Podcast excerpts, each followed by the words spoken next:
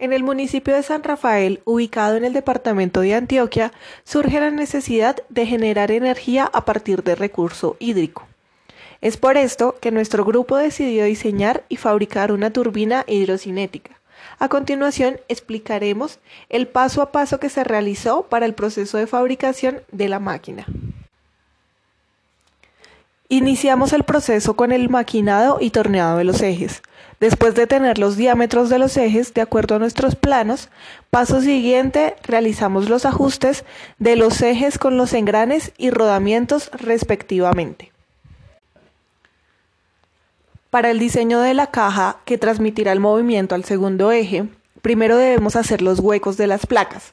Para estos huecos se usó el torno. Luego de tener el hueco, hace un refrentado con el buril para hacerle su respectivo acabado, ya que en esta parte irá el rodamiento de cada eje.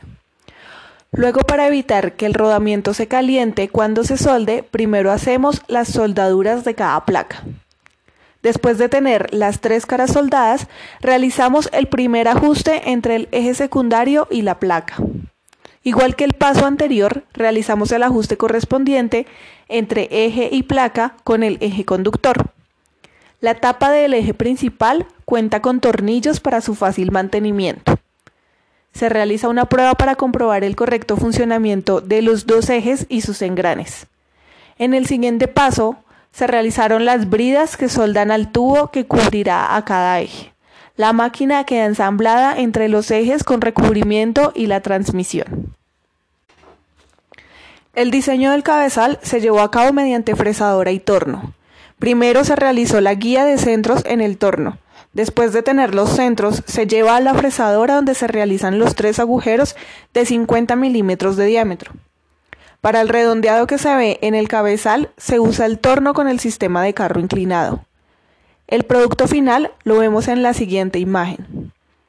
El cabezal entra por ajuste al eje mediante el buje que se dejó de 19 milímetros.